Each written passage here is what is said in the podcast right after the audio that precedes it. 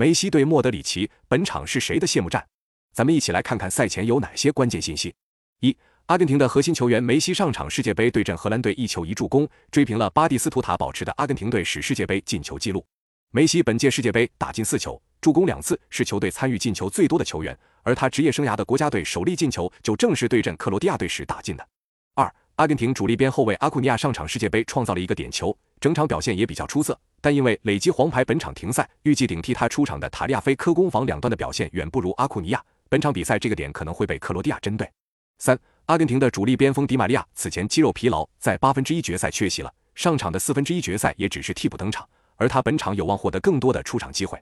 迪玛利亚是阿根廷队小组赛阶段的过人王，他的付出对球队进攻将会有很大的帮助。四。克罗地亚队能够挺进四强，球队的一大功臣就是门将利瓦科维奇。他在八分之一、四分之一决赛立功，四次扑出点球。此外，他的厉害之处可不仅仅是扑点球。本届世界杯，他至今扑救成功二十三次，是所有门将中最多的。